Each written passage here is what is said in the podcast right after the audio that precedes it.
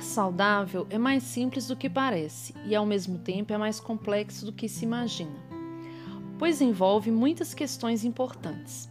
É preciso refletir bem ao fazermos nossas escolhas alimentares e usar do senso crítico antes de optar por um ou outro alimento. Os alimentos trazem consigo uma história, além de todo um valor simbólico que não pode ser ignorado. Alimentos saudáveis são aqueles mais naturais possíveis, cultivados com base no respeito às leis da natureza.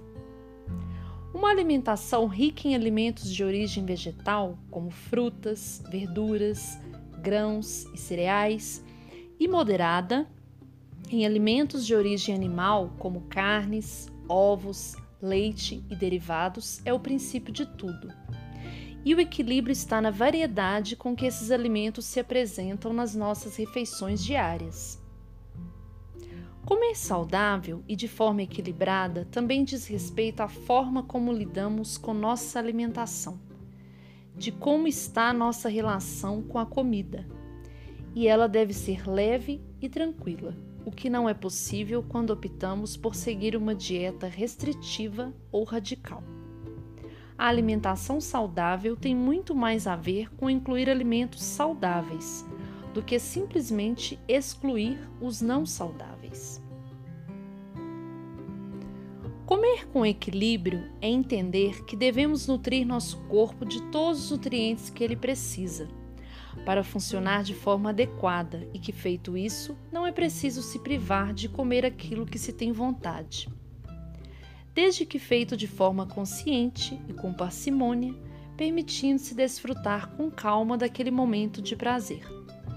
Importante pensarmos ainda que o ato de comer nos conecta a diferentes dimensões simbólicas e cheias de significado, tais como a memória afetiva de familiares, o cheiro da infância, da terra natal, das terras distantes que um dia visitamos ao sabor de um encontro ou som das risadas em torno da mesa.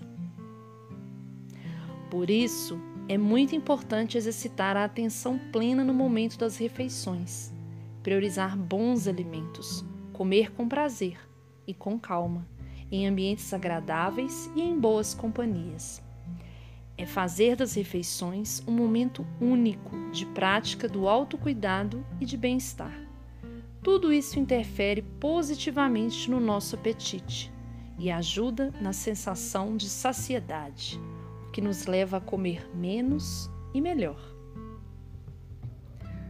Quando falamos de valor simbólico da alimentação, estamos nos referindo ao quanto o que comemos depende de nossos valores culturais, sociais e emocionais, principalmente e a mudança de comportamento que não leva em consideração esses aspectos dificilmente consegue ser mantida a longo prazo.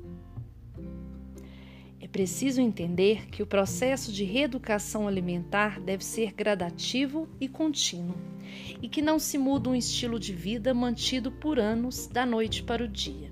Por isso, é importante estabelecer mudanças diárias mais simples e realistas para que sejam mais fáceis de serem realizadas. E à medida que um novo hábito vai sendo incorporado, outra pequena mudança vai sendo proposta. Metas menores tornam o processo mais tranquilo e as chances de não conseguir, se frustrar e desistir são muito menores. Precisamos tirar alguns quilos da sacola de expectativas alimentares. Nossa relação com a alimentação precisa ser mais leve. Por exemplo, ao invés de se propor a cortar o doce da alimentação, que tal tentar primeiro comer um pedaço pequeno por dia? Depois três vezes por semana, depois somente aos domingos e quem sabe um dia, sem perceber, você está comendo somente naquelas ocasiões mais especiais? Ou quem sabe então, ao invés de mudar seu padrão de alimentação radicalmente, que tal começar se propondo a beber mais água, depois a introduzir uma fruta por dia, depois duas, depois três? São essas pequenas mudanças que vão fazer do seu processo educativo mais efetivo e duradouro, sem o risco de cair no ciclo da restrição, compulsão, culpa, característico de dietas que se baseiam em privações. E não se esqueça, não seguir o que foi planejado faz parte do processo. O importante é não achar que todo esforço foi perdido e desistir.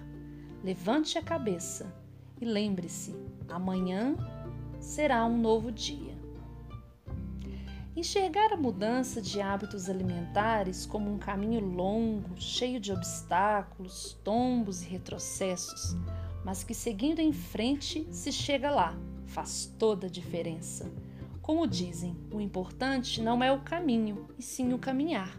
E o equilíbrio está em cair e se levantar um eterno balança, mas não cai. São esses tropeços que nos ensinam e nos moldam, até que passam a acontecer cada vez com menos frequência. E chega um dia em que aquele padrão antigo não se encaixa mais na sua vida. Quando falamos que todo alimento carrega uma história, estamos falando da forma como ele foi produzido até chegar à sua mesa e ser consumido se ao ser cultivado fez bom uso de recursos naturais, como água, energia e solo. Se foi feito preservando-se a biodiversidade, com respeito ao meio ambiente, por meio da valorização do trabalho do homem no campo e sem uso de produtos químicos. Refere-se também à sua comercialização, se aquele alimento percorreu longas distâncias até chegar à sua região aumentando assim a poluição do ar pelo transporte. Ou não, foi produzido na sua cidade e gerou riqueza para as pessoas que ali moram. Quando pensamos na cadeia produtiva de alimentos industrializados, devemos ter em mente que a história trazida por eles é bem diferente. Inclui exploração de mão de obra, degradação ambiental, e acúmulo de capital na mão de grandes empresas multinacionais. Por fim, buscar conhecer a origem dos alimentos antes de comprar e valorizar aqueles oriundos da natureza, produzidos por produtores rurais da sua região, fazendo das suas refeições um momento agradável de consumo de alimentos nutritivos apresentados de diferentes formas no seu prato, seguindo os princípios da variedade, moderação e equilíbrio. Melhor forma de ter uma alimentação saudável. Que tal então colocar essas experiências em prática? Para saber mais sobre como os alimentos são classificados de acordo com a forma como foram produzidos e fazer escolhas alimentares mais conscientes e saudáveis, acesse o Guia Alimentar para a População Brasileira, disponível na internet na página do Ministério da Saúde.